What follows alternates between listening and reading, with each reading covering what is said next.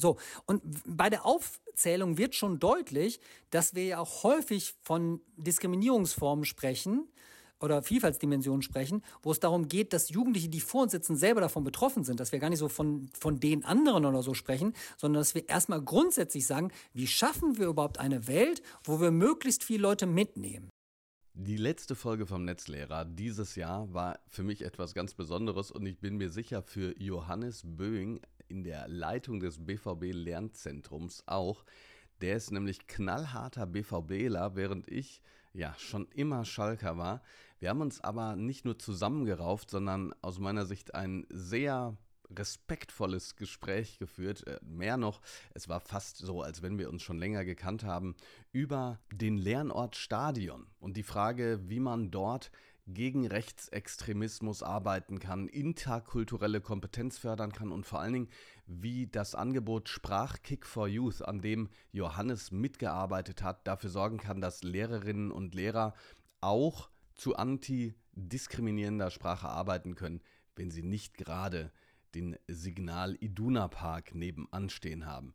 Aus meiner Sicht wirklich ein super Gespräch. Äh, Johannes ist einfach ein toller Typ ich hoffe, ihr mögt es genauso wie ich es mag. Alle Materialien, über die wir sprechen, besonders natürlich die von Sprachkick for Youth, könnt ihr direkt über die Show Notes dann anklicken und herunterladen. Alles natürlich kostenlos. Viel Spaß jetzt erstmal bei dieser Folge vom Netzlehrer.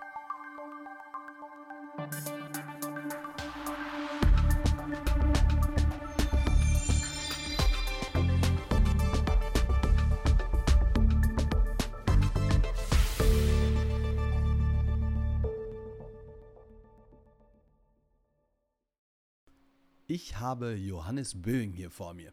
Wir sprechen über Gewaltprävention, Sprache, Diskriminierung und vieles mehr.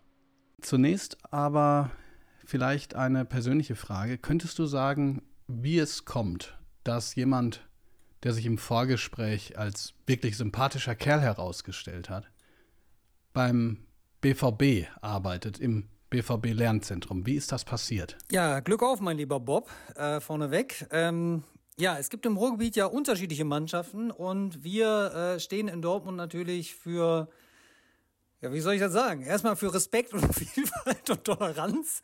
Ja, deswegen spreche ich auch mit dir, sonst hätte ich das Gespräch an dieser Stelle auch schon äh, enden lassen können. Äh, nein, ganz ehrlich, ich bin seit Jahr und Tag Fan von Borussia Dortmund und äh, ganz klassisch. Mein Vater hat mich mit ins Stadion gebracht ich bin Borusse geworden und bin tatsächlich, ähm, ja, dann, ähm, als es dann zur Studienwahl ging nach dem Abitur, habe ich gedacht, wo willst du hin? Da war für mich klar, ich will auf jeden Fall nach Dortmund.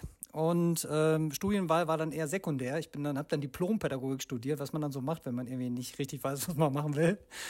Und als ich dann das Angebot hatte, fürs BVB Lernzentrum zu arbeiten, das ähm, ja, war einfach schon ein Traum, weil das ist äh, kannst dir ja vorstellen, ich stehe für die Wertvorstellung ein, die wir hier vertreten und ich bin selber Fan durch und durch. Und dementsprechend ist das schon ein Traumjob. Ich meine, das ist ja hier jetzt kein Podcast, in dem die ganzen persönlichen Geschichten besprochen werden, aber wir haben ja gerade schon mal so ein bisschen hin und her äh, gespielt. Jetzt interessiert es mich doch, weißt du noch, was das erste Spiel war und so deine Gefühlslage. Ich weiß es nämlich tatsächlich noch, das war im Parkstadion damals gegen Kaiserslautern 2 zu 0. Ich hörte dieses Tröten äh, und dann den Attackeruf, es zuckte zusammen und das war schon was, das äh, verlässt einen dann nicht mehr so schnell. Das ist ja bei dir wahrscheinlich auch so, dass man da sozusagen positiv traumatisiert ist. Irgendwie. So sieht das aus, genau. Wir wissen ja, gutes Lernen geht immer über Erfahrungen, über Emotionen. Und das vergisst du dann nicht mehr. Und bei mir war das das Spiel Borussia Dortmund gegen Bayern München. Seines Zeichens ein 4 zu 4. gerade ein 4-4 vergisst man da nicht so richtig. Und äh, boah, der Torschütze, ich glaube zum 4-4, so genau weiß ich es aber nicht mehr. Auf jeden Fall einer der Torschützen war Marcel Raducanu. Und das ist jetzt auch so ein super Privileg meines Jobs, dass man die Leute, die damals gekickt haben, äh, jetzt persönlich kennenlernt. Weil der Marcel Raducanu hat jetzt zum Beispiel eine Fußballschule hier in Dortmund. Äh, und ich hatte das große Glück, mit ihm nochmal darüber zu sprechen.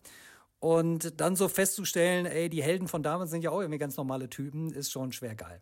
Obwohl man dazu sagen muss, dass damals die Leute, die da noch gespielt haben, sich noch mal mehr als normale Typen entwickelt haben, oder? Also wenn ich so überlege, dass Ingo Anderbrügge zum Beispiel irgendwie so einen Fanshop hat und Yves Eigenrauch, so der alte Intellektuelle, da irgendwie äh, ganz andere Sachen kulturell macht, das ist schon irre. Ich kann mir das nicht so richtig vorstellen, dass sozusagen diese jetzige Fußballgeneration das auch noch so macht. Oder, oder ist das ein Vorurteil? Was meinst du? Ich würde jetzt mal vermuten, dass die jetzige Generation einfach so viel verdient, dass wenn sie sich halbwegs geschickt anstellen oder deren FinanzberaterInnen sich halbwegs vernünftig anstellen, dass sie dann irgendwie äh, ein Leben lang ausgesorgt haben. Aber tatsächlich ist es so, ich hatte letztes Mal noch das Vergnügen, auch Knut Reinhardt kennenzulernen. Ich weiß gar nicht, ob du das weißt, aber Champions League-Sieger mit Borussia Dortmund, der ist auch Lehrer. Den hatte ich, ah, ist der Lehrer? Den hatte ich, den hatte ich ein paar Mal doppelt in meinem FIFA Panini-Album. Insofern, insofern sagt mir der Name noch was und er hatte, glaube ich, auch so eine Frisur, die man heutzutage nur noch in Berlin-Friedrichshain tragen kann. Eigentlich nur noch Sergej Golukovic war noch ein bisschen stärker als der von der Frisur her. Aber sonst von, von, von, von, den Gesichtszügen her waren die schon ziemlich ähnlich. Und der Knut Reinhardt, ähm, genau, der ist jetzt Lehrer an der Kooperationsschule von uns. Und wir hatten zum Beispiel mit dem gerade erwähnten Fußballclub von dir nämlich äh, äh, äh, macht Schule ähm, im nördlichen Ruhrgebiet eine Kooperationsveranstaltung, die hieß äh, Derby Zivilcourage.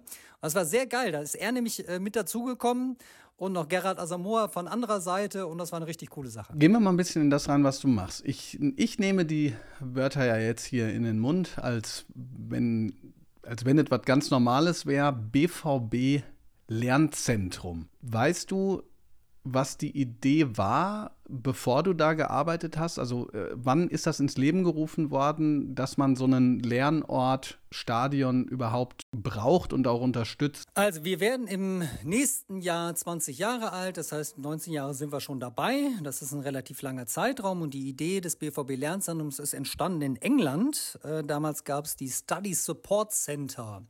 Und es gab Mitglieder des Jugendhilfeausschusses in Dortmund, die nach England gefahren sind, weil Dortmund eine Partnerstadt heißt, die heißt Leeds und die sind nach Leeds gefahren und haben das da zum ersten Mal gesehen, haben gesehen, hey, im Stadion so eine Art Klassenraum, das ist ja irgendwie eine coole Idee. Ähm, und als wir das dann nach Dortmund gebracht haben, äh, gab es einige Analogien, also Räumlichkeit im Stadion, äh, interaktives äh, Feld, methodisch abwechslungsreich, am Alltag der Jugendlichen ansetzen und so. Das war alles gleich. Es gab allerdings auch einen Unterschied ähm, zum englischen Vorbild. Und zwar war das so, dass in England das mehr ein schulisches Lehr Lernen war. Das heißt, da ging es mehr darum, die Kids darin zu unterstützen, Mathe und Englisch äh, besser zu können. Und ähm, das war bei uns schon in der Geburtsstunde etwas anders, weil wir haben ja auch ja sehr unschöne Zeiten damals mit Borussenfront äh, gehabt, äh, eine relativ rechts ausgelegte Fanszene und damals war uns schon klar, hey, da müssen wir was machen. Wir machen kein Mathe oder Deutsch im Stadion, sondern wir engagieren uns gegen Rassismus. Das war so der erste Part, den wir gemacht haben und dementsprechend auch der erste inhaltliche Schwerpunkt im Lernzentrum. Wie sind denn ich habe so viele Fragen dazu. Normalerweise, ich notiere die auch immer, aber dann habe ich immer noch so Rückfragen. Ich gucke mal, dass ich das schön chronologisch hinkriege. Erstmal, sind das dann nur Jugendliche aus Dortmund und Umgebung, die da hinkommen? Oder können da auch andere Jugendliche ähm, aus einem weiteren Einzugsgebiet kommen? Und direkt Anschlussfrage, und ist das, weißt du, ob das deutschlandweit auch so ist? Oder ist es da dann eher so, dass man sagt, naja, genau deshalb machen wir die Materialien, über die wir gleich noch sprechen, weil es eben nicht alle die Möglichkeit haben, in so einem äh, Stadion und ja, solche Workshops im Stadion und Umgebung zu machen. Ja. Genau, inzwischen äh, ist die Idee von Lernort Stadion ja sehr weit gediehen. Das heißt, wir reden von ich glaube, über 25 Standorten im ganzen Bundesgebiet, von der ersten äh, bis zur vierten Liga, die alle Standorte haben und die überall dieses Konzept von Lernort Stadion aufgreifen. Es gibt Gemeinsamkeit, es gibt Unterschiede. Die Gemeinsamkeit ist, dass wir immer Jugendliche ansprechen und gerne auch sozial benachteiligte Jugendliche. Das heißt, Jugendliche, die häufig von politischer Bildung nicht so stark erreicht werden. Ähm, weil häufig gerade politische Bildungsprogramme halt klassischerweise an Gymnasien laufen und wir sagen, nee, wir wollen gerade die Kids unterstützen, die sonst ja, einfach weniger in Genuss solcher Programme kommen und die vielleicht auch mit dem Fußballstadion nochmal eine besondere Emotionalität verbinden. Das ist schon das Besondere. Ähm, wir arbeiten immer auch mit dem Thema Fußball zusammen. Das heißt, wir sind jetzt keine Bildungsakteure ähm, wie hier in Dortmund zum Beispiel das Respektbüro oder andere Träger, die machen ja auch eine super Arbeit, zum Beispiel im Bereich Antidiskriminierung oder Antirassismus. Aber bei uns ist immer Fußball Thema. Warum? Weil Fußball natürlich per se schon was Emotionales ist und super viele Stories liefert, also super viele Beispiele liefert. Also das hast du bei uns beiden jetzt schon gerade gemerkt. Ne? Schalke Dortmund und man erzählt sofort Anekdoten, man hat sofort Gefühle, man, man ist sofort irgendwie in so einem äh, in so einem Verbundenheitsgefühl. Und das ist natürlich im Fußball eine ganz, ganz besondere Geschichte. Das heißt, einerseits das, was auf dem Platz passiert, was zwischen den Spielern oder SpielerInnen passiert, ähm, was auf den Rängen passiert, welche Choreos gezeigt werden, welche Sprichbänder, ähm, Spruchbänder gezeigt werden und was auch immer. Das heißt, der Fußball bietet natürlich einen Haufen von Beispielen, äh, wo man andocken kann. Und der Vorteil bei diesen Beispielen ist der, dass das häufig bei, den, bei der jugendlichen Zielgruppe bekannt ist. Das heißt, wir reden ja nicht von irgendwas ähm, Abstrakten, wo die sagen, da habe ich ja gar nichts mit zu tun, sondern wir reden immer an Beispielen, die denen ja schon bekannt ist, wo man dann gut in so einen Diskurs einsteigen kann. Wie erlebst du die Jugendlichen, mit denen du arbeitest?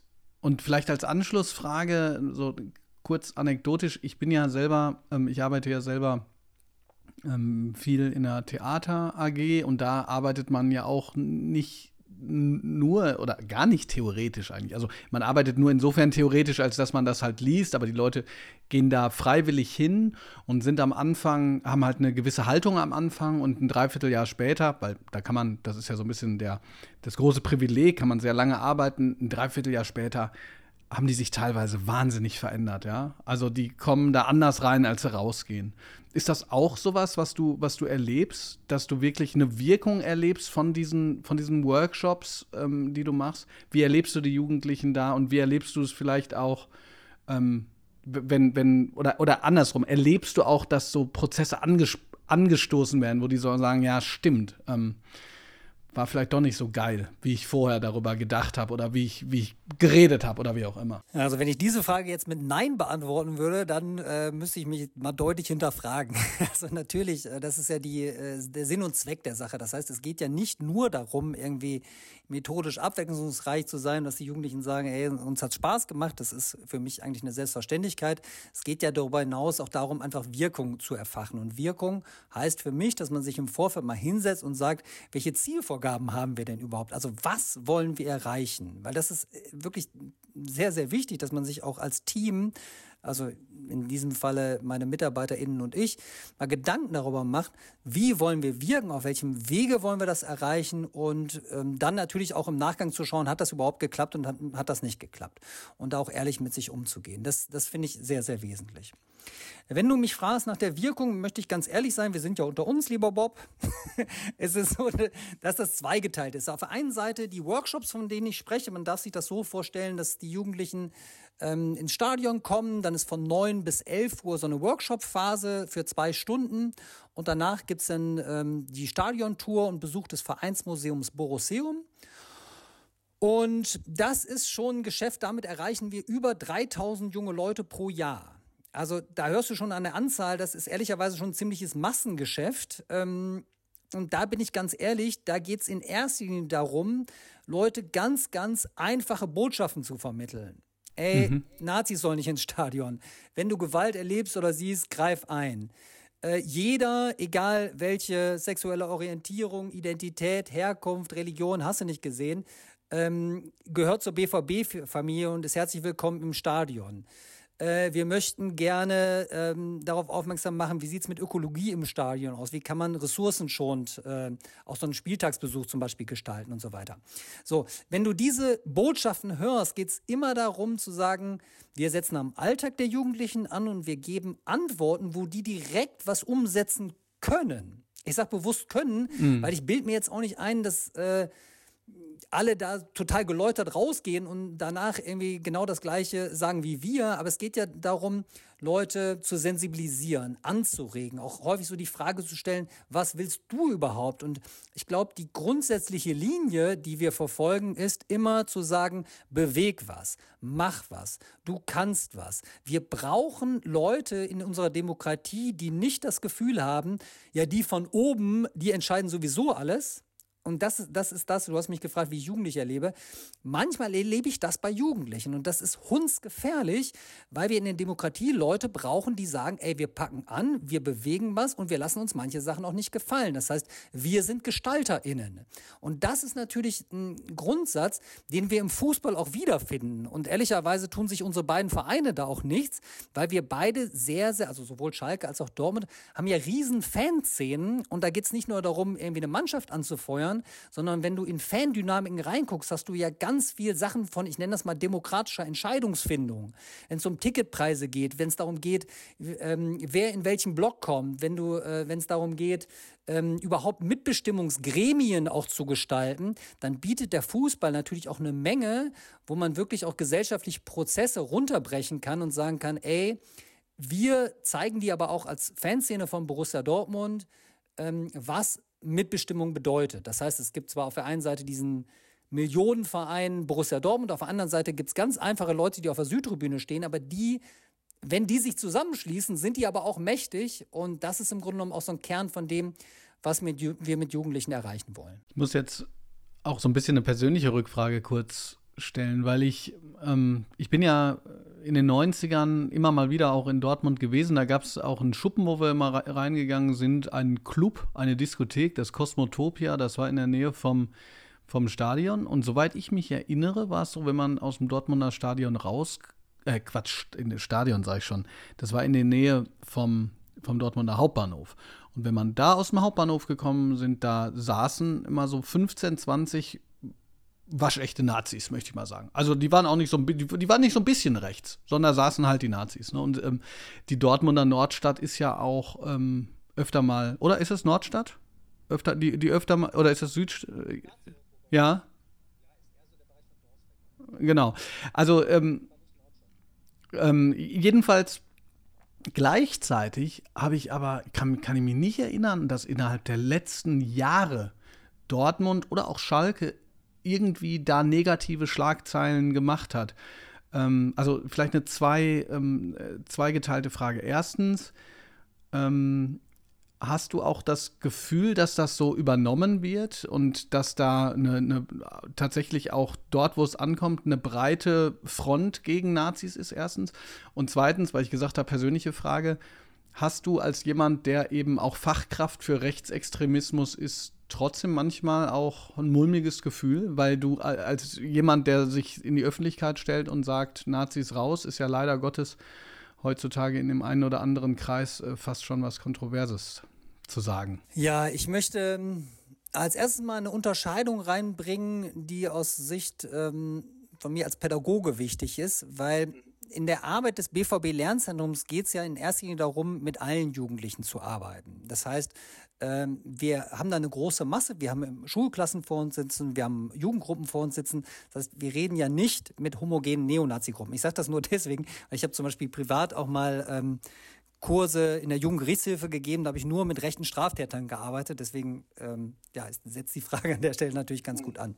Was man bedenken muss, ist immer, wie ist deine Zielsetzung und was willst du erreichen? Das habe ich ja gerade schon mal versucht auszuführen. Und wenn die Zielsetzung ist, zu sensibilisieren äh, und auf bestimmte Sachen aufmerksam zu machen, dann würde es nichts bringen, zum Beispiel mit rechten Kaderjugendlichen ähm, zu reden oder zu argumentieren, weil die aus meiner Sicht in bestimmten äh, Formen äh, einfach nur das, was an Öffentlichkeit geboten wird, nutzen würden und gar nicht in einen ehrlichen Dialog sozusagen eintreten würden. Das heißt, ähm, wenn ich jetzt äh, mit einer Schulklasse arbeite, ist das ja überhaupt nicht zu erwarten. Ehrlicherweise eher ganz im Gegenteil. Wenn du dir äh, Studien äh, und Statistiken anschaust ähm, rund um Rassismus, dann ist es so, ähm, dass es gut, da gab es jetzt zuletzt auch bei AfD äh, relativ viele Jungwähler, aber nichtsdestotrotz so ganz grundsätzlich ist ja eine ältere Generation viel, viel mehr für rechte Einstellungsmuster zu haben als eine junge Generation. Das heißt, im Grunde genommen ist so dieser, dieser Kern Kerngedanke von wir ältere Demokraten erklären jetzt mal den Jugendlichen, wie Demokratie funktioniert, ist ja eigentlich schon ad absurdum geführt, weil wenn man sich die Studien anguckt, müsste es eher umgekehrt sein. Das ist so das Erste, was mir vorschwebt. Das heißt, welche Zielgruppe habe ich vor mir? Und da ist es im BVB-Lernzentrum so, dass es immer darum geht, in offenen Diskurs äh, einzutreten, nicht mit moralischem Zeigefinger zu arbeiten. Und wenn ich ähm, über diskriminierungssensible Sprache rede, einfach auch Leuten zu sagen, hey, wie willst du das überhaupt machen? Also, ähm, wenn ich, ähm, wenn ich eine bestimmte Ausrichtung habe, also Sprache ist ja was Aktives. Und wenn ich über Aktivität von Sprache nachdenke, dann geht es ja auch darum, dass Sprachen sozusagen Verhalten und Wertvorstellungen äh, beeinflusst und natürlich auch deutlich macht. Und das habe ich selber häufig erfahren.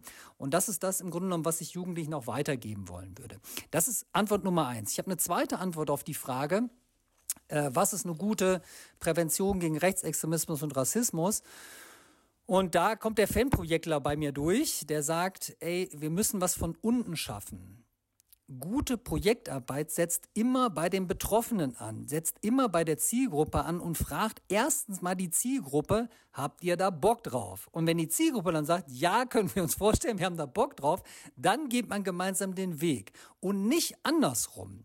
Wenn ich im Stadion ähm, bei mir auf dem Platz, und ich bin häufig genug im Stadion, äh, eine rote Karte gegen Rassismus auf dem Platz finde und ich soll die dann ähm, irgendwie zu einer bestimmten ähm, Minute hochhalten, Boah, Bob, da sage ich dir ganz ehrlich, da gibt es auch einige Vorbehalte, die hochzuhalten, weil ich denken würde, was ist das für ein scheiß abgekattetes Kackspiel? Das heißt aber nicht, dass ich gegen Rassismus bin, sondern das heißt einfach, dass ich mit der Form, wie das präsentiert wird, nichts anfangen kann, weil sich irgendwelche Leute oben gedacht haben, das ist jetzt mal cool, so eine öffentlichkeitswirksame Diskussion zu machen, dann ist die noch gar nicht mit Leben gefüllt. Wenn ich was mit Leben füllen will, dann gehe ich erstmal zu den Protagonistinnen äh, vor Ort und sage, habt ihr da Bock drauf? Und dann gibt das einen ganz anderen Wumms in der Sache. Dann gibt das Power und dann kann man viel schaffen. Also wir haben zum Beispiel im Fanprojekt eine Aktion gemacht, die hieß 25 Jahre Kick Racism Out. Das war den Slogan, den wir haben. Und wir haben genau das gemacht. Wir sind als erstes auf die Fan-Szene zugegangen und haben gesagt, habt ihr da Bock drauf? Und die haben gesagt, jo, machen wir. Und dann ist am Ende eine Südtribüne da gewesen mit haufenweise Banner gegen Nazis à la Couleur. Ähm, wir hatten noch so ein Logo gemacht ähm, mit Kick Racism Out und ich kann mich noch gut daran erinnern, das war auch eines der Schlüsselmomente, eines der schönsten Momente äh, meiner beruflichen Tätigkeit. Äh, ich stehe unten am Spielfeldrand, werde ob dieser äh, Aktion interviewt und Erling Hahnland läuft an mir vorbei und hat ein Trikot an oder ein Aufwärmtrikot mit dem, äh, mit der Grafik, die wir alle zusammen entworfen haben. Ne, das, das ja. sind so Momente, das ist einfach geil. Ne? Da merkst du dann auch so, wow, du bist echt am Puls der Zeit und da danke ich natürlich auch, auch wenn ich Fanprojekter bin, da danke ich natürlich auch Borussia Dortmund, weil das sind natürlich auch Möglichkeiten, die uns da zur Verfügung gestellt werden, äh, die einfach seinesgleichen suchen. Und Borussia Dortmund ist, und ich bin kein Mitarbeiter von Borussia, aus meiner Sicht echt ein Verein, da können sich viele Bundesligisten gerade bei den Themen Antidiskriminierung, Antisemitismus oder andere äh, Themenschwerpunkte echt noch eine Menge absch äh, von abschneiden, weil ich finde das politische Engagement des Vereins richtig, richtig gut. Und gleichzeitig ist ja jetzt das Schöne, perfekte Überleitung. Du hast gerade schon über, Antidiskrimin äh, über Antidiskriminierung, Gott, Du hast gerade schon über Antidiskriminierung, ja, Antirassismus, ähm, gegen Antisemitismus äh, gesprochen. Und die Frage ist ja immer, wie kriegt man das in die Breite? Wie macht man das skalierbar, wie es so schön heißt? Und da gibt es ja jetzt eben dieses Angebot Sprachkick for Youth. Ähm, werde ich auch in die Show Notes machen dieser, dieser Folge, das in Zusammenarbeit mit ähm, diesem ja, dieser Initiative Kick-In entstanden ist, der Deutschen Fußballliga ähm, und eben Aktion Mensch. Wie kann man sich, du hast gerade gesagt, es ist immer wichtig, die Zielsetzung vor Augen zu haben, die Zielsetzung zum Beispiel auch dieser Sensibilisierung. Du hast sogar auch schon davon gesprochen, dass Fußball natürlich ähm, ein mega guter Anknüpfungspunkt ist, um junge Leute zu erreichen. Klammer auf, ich sehe das schon in meiner siebten Klasse zum Beispiel, da sind Jungs so unglaublich fußballverrückt, die, die, die können den ganzen Tag darüber reden. Und das machen sie übrigens auch, wenn man auf Klassenfahrt geht. Da muss man ab und zu mal sagen, so jetzt können wir mal ganz kurz, können wir ganz kurz was anderes machen. Genau, also wie ist die Zielsetzung hinter, hinter diesem, diesem Sprachkick for Youth Angebot? Ähm, du hast das ja äh, selber auch mit begleitet. Richtig. Genau, die Zielsetzung ist ähm, erstmal junge Leute mit dem Thema in Verbindung zu bringen, zu sensibilisieren und halt aufmerksam zu machen. Wie sieht's denn überhaupt aus? Wir haben verschiedene Module entwickelt, wir haben verschiedene Übungen, die wir umgesetzt haben. Erstmal ähm, ja uns sozusagen ausgedacht, dann auch getestet und dann äh, nachher in die Breite gestreut. Und bei den Übungen ist es so, dass wir immer das umsetzen, was ich gerade im Grunde genommen auch schon gesagt habe. Wir haben zu Anfang zum Beispiel Schimpfwörter ABC. Das wäre so ein bisschen der Punkt. Äh, wir setzen an der Alter, an dem Alltag der Jugendlichen an. Und da werden Schimpfwörter gesammelt und im Nachgang wird herausgearbeitet, was ist eigentlich der Kern so von Schimpfwörtern, worum geht's. Und man stellt schon fest, dass es ähm, ja ganz, ganz häufig bei Schimpfwörtern auch darum geht, Leute auszugrenzen, äh, auf bestimmte Sachen zu reduzieren, ihnen Zuschreibungen zu geben ähm, und dass der Kern von, von Schimpfwörtern jetzt gar nicht so cool ist. Ähm, und dann immer wieder mitdenken von wegen, ey, nicht den Jugendlichen jetzt sagen, ja, ab heute müsst ihr eure Sprache ändern, sondern einfach sozusagen sensibilisieren. Ich mach's vielleicht mal bei mir selbst, weil über sich selbst zu sprechen ist immer das sicherste. Ich kann mich gut an einen äh, Workshop bei Aktion Mensch erinnern in Bonn, da hatten wir so ein Netzwerktreffen von Leonard Stadion und das äh, war einfach für mich total erhellend, als ich, da ging es um ähm, körperlich ähm, beeinträchtigten Menschen und wir haben so eine Textanalyse betrieben und da ging es darum zu sagen, ey, äh, was fällt euch auf? Und mm, ich habe wirklich dann da, da gesessen, habe gedacht, so, ach du Scheiße, ganz viele Sachen sind mir gar nicht aufgefallen. Also wenn wir jetzt nur mal so eine Formulierung nehmen wie Menschen sind an den Rollstuhl gefesselt, ja, ne? Also dann denkst du so, ja, an den Rollstuhl gefesselt, schön und gut, ist ja ganz normal. Sagt man halt so. Und trotzdem werden damit ja Bilder produziert. Das heißt, es ist ein Bild eines Menschen, der sozusagen ein Leid klagt, wo wir alle irgendwie Mitleid mit haben müssen und äh, wo wir dann am besten demjenigen, was weiß ich, äh, Spendengelder zukommen lassen oder Gott weiß was. Aber die die Perspektive ist ja eine völlig andere, wenn ich über den gleichen Menschen denke, erstmal als Menschen und sage, was braucht der Mensch, der im Rollstuhl sitzt, überhaupt, um an unserer Gesellschaft teilzunehmen?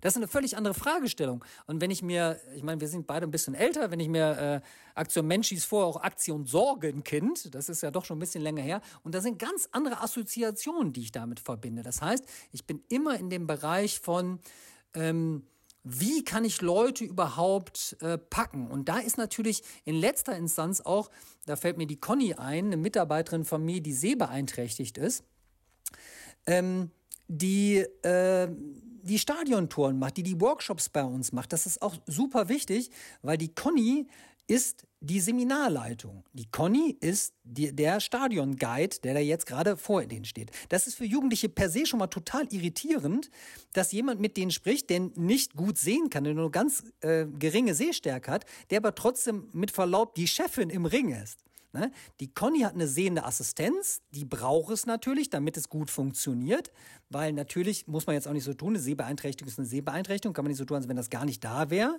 Darum geht es nicht. Es geht nur darum zu sagen, mit der sehenden Assistenz hat ja die sehbeeinträchtigte Person genau die gleichen Möglichkeiten.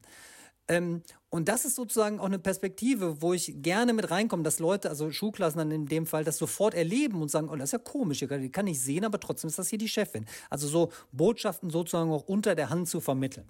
Ich finde es übrigens interessant, dass du es gerade gesagt hast, bei diesem Sprachkick for Youth ist das so, dass das Material auch äh, teilweise auch mal derbe ist. Ne? Also da, ich glaube, da wird sogar so eine kleine Spoilerwarnung ähm, mal hingemacht und das fand ich gut, weil äh, weil man ja nicht so tun kann, als wenn man jetzt irgendwie, wie soll ich sagen, also es geht nicht darum, dahin zu gehen und irgendwelche Sprechverbote auszu, auszusprechen oder zu sagen, äh, ab jetzt dürft ihr nicht mehr äh, so sagen, sondern man muss sich das eben äh, vergegenwärtigen. Und um sich das zu vergegenwärtigen, guckt man halt auch, was wird mal, was wird halt genutzt und inwiefern passt das oder passt das nicht oder ist eben, eben zum Beispiel diskriminiert.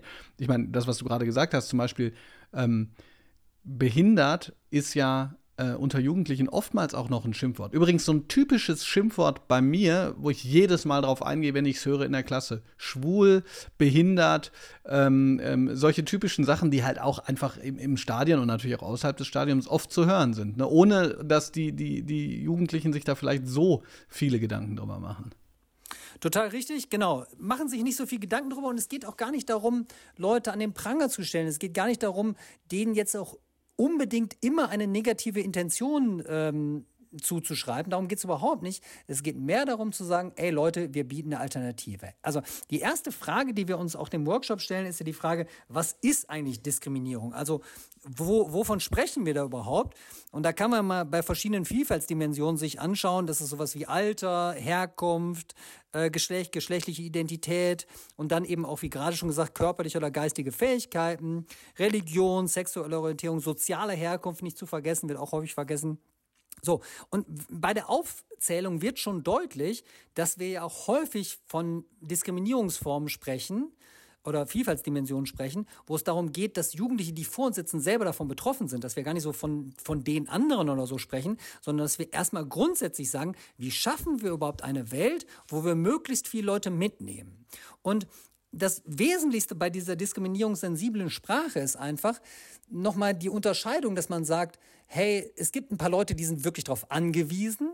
Also, ne, Conny braucht eine sehende Assistenz, weil sonst wird es nicht funktionieren. Es gibt ein paar Leute, das ist nice to have. Das wichtigste Argument für diskriminierungssensible Sprache ist aber, es schadet keinem. Also es nutzt jedem. Jeder, der, der das macht und der es anwendet, es wird einfach keine ausgegrenzt und das schadet überhaupt keinem. Und dieser hundertprozentige Nutzen, das ist im Grunde genommen für mich auch ein ganz, ganz starkes Argument in der Umsetzung dieses Moduls. Ich habe gerade gleichzeitig mich gefragt, wie man das denn gebacken kriegt, äh, so Leute wie Mario Basler dazu auch anzuregen. Äh, und zwar, nee, pass auf, ich, ich sage ich sag, ich sag deshalb, warum ich, warum ich da gerade dran gedacht habe. Es gibt gerade einen spitzenmäßigen Fußball-Podcast. Und zwar Mesut Özil zu Gast bei Freunden, der so die Geschichte von dem äh, Gelsenkirchener Jungen äh, hin zur, ich sag mal, meistgehassten Fußballfigur ganz Deutschland nachzeichnet.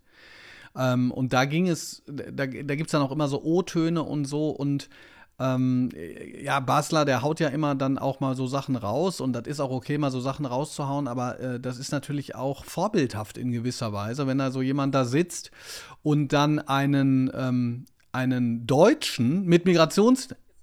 Ja. Sowas, ja. Und das ist natürlich, also das ist natürlich fatal. Da geht es überhaupt nicht mehr darum, in irgendeiner Form Kritik an einer Leistung, ähm, an einer Leistung zu üben. Übrigens in dem Fall auch an einer Leistung von jemandem, äh, der, äh, ich glaube, über 40 Tore geschossen hat und äh, oder über 20 Tore geschossen, 40 vorbereitet und so. Also mir geht es jetzt gar nicht darum, über Ösel ähm, zu sprechen und äh, die Frage, ähm, warum er plötzlich äh, die grauen Wölfe als, Wölfe als Tattoo hat, wurde auch noch nicht beantwortet. Also da bin ich sozusagen noch nicht, kommt erst, ich glaube, übernächste Woche raus.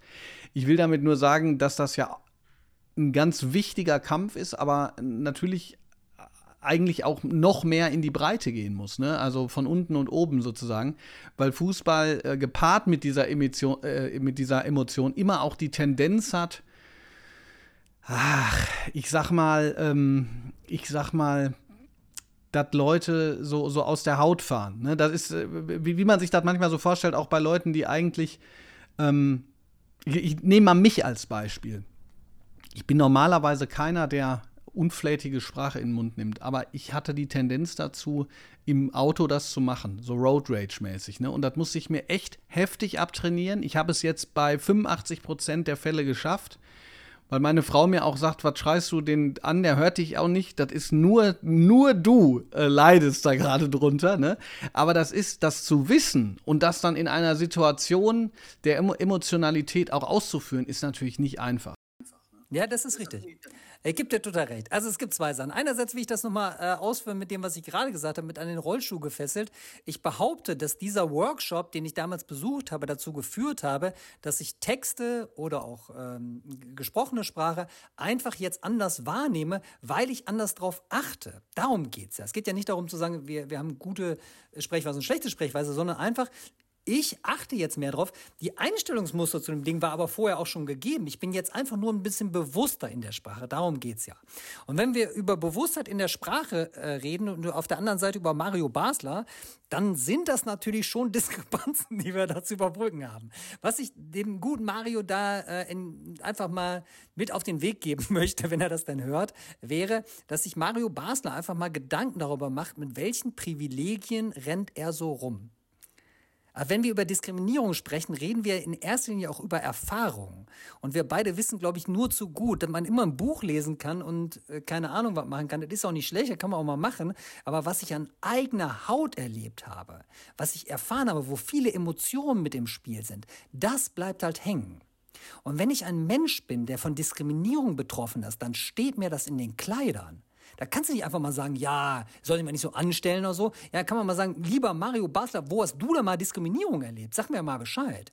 Und da bin ich übrigens auch wieder bei den Jugendlichen. Das ist auch sehr, sehr wichtig, dass man bei Jugendlichen so völlige Unklarheit darüber, was ist eigentlich Diskriminierung. Dann gibt es so andere Schlagwörter wie Mobbing oder so ja, äh, und dann andere, ja, ich habe den ja nur beschimpft oder so, keine Ahnung, wo man denkt, ey Leute, haltet das mal ein bisschen auseinander, weil Diskriminierung ist ja keine Beleidigung. Ist, Diskriminierung ist ja eine Struktur, eine Form, wo Leute, die Macht haben, irgendwas umsetzen können, die häufig gar keine Diskriminierungserfahrung gemacht haben, ob dieser machtvollen Position und dementsprechend ein System etabliert haben, wo andere Leute ausgegrenzt werden, abgewertet werden, wo ihnen Sachen zugeschrieben werden, ähm, die gar nicht passend sind oder wo sie auf bestimmte Sachen reduziert werden. So, und hallo, so läuft es halt einfach nicht. Und da, das ist halt im Kern ungerecht. Und dafür zu sensibilisieren, das ist eigentlich äh, Kern von dem, was wir uns zur Aufgabe gemacht haben. Das ist jetzt zu guter Letzt als quasi Abschluss so ein bisschen eine Utopie.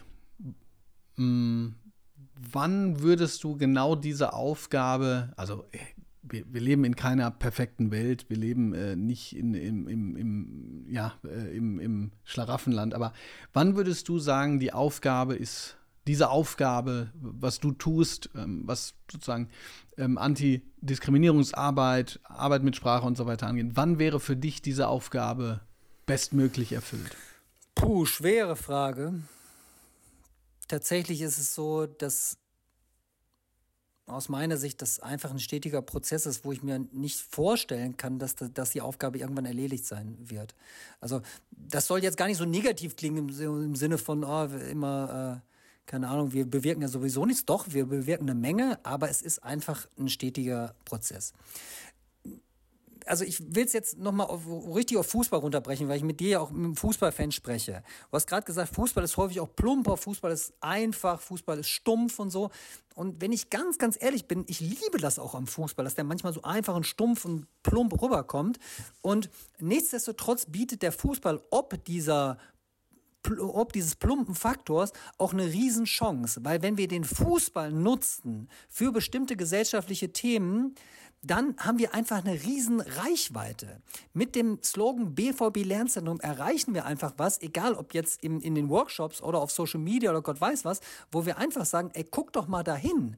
Und das ist äh, eben nicht eine, ein bestimmtes Klientel, das ist nicht ein bestimmtes Milieu, sondern es ist schon sehr, sehr weit gediehen äh, in der Mitte der Gesellschaft ähm, wo diese Faktoren, wo wir für einstehen, wo wir für sprechen, einfach noch sehr kritisch gesehen werden. Und wenn du mich ehrlich fragst, mir macht das auch Spaß. Mir macht das Spaß, mit Leuten zu sprechen, auch kontrovers zu sprechen, die sagen, oh, stell dich doch nicht so an, was soll das denn jetzt hier? Ne? das macht doch viel mehr Spaß als Leuten, die sowieso im Kopf nicken und sagen, ja, sehe ich genauso wie du. Also spannend wird es doch erst in, in Konflikt, spannend wird es doch erst in der Auseinandersetzung. Und in der wertschätzenden Form für Auseinandersetzung kann man aus meiner Sicht am besten auch für eigene Positionen werben. Und da bietet der Fußball natürlich eine Gemengenlage, die ist äh, richtig optimal. Also das äh, Besser geht es dann im Fußball gar nicht, weil der Fußball einfach im Kern schon was mit sich bringt, wo man viele Leute erreicht und wo man eine Menge Beispiele hat, an denen man sich abarbeiten kann. Wunderbar gesagt. Für mich bedeutet der Fußball ehrlich gesagt in den letzten Wochen runterzukommen. Ich gucke meinen Lieblingsverein immer, wenn ich mal zu gut drauf bin, einfach um wieder auf den Boden der Tatsachen zurückzukommen. Lieber Johannes, herzlichen Dank für dieses äh, erhellende Gespräch. Ich finde das super klasse, was du da machst.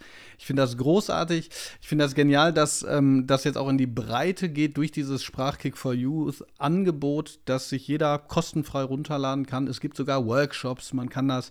Es gibt auch Workshops Leiter, Workshop Leiter. Das ist alles kostenlos. Eine richtig geniale Sache. Äh, danke, dass du dir Zeit genommen hast. Großartig. Danke dir, lieber Bob. Hat mir auch eine Menge Spaß gemacht, das vorzustellen. Danke für die Plattform. Danke, dass äh, ja, das dadurch auch noch mal breiter getragen wird.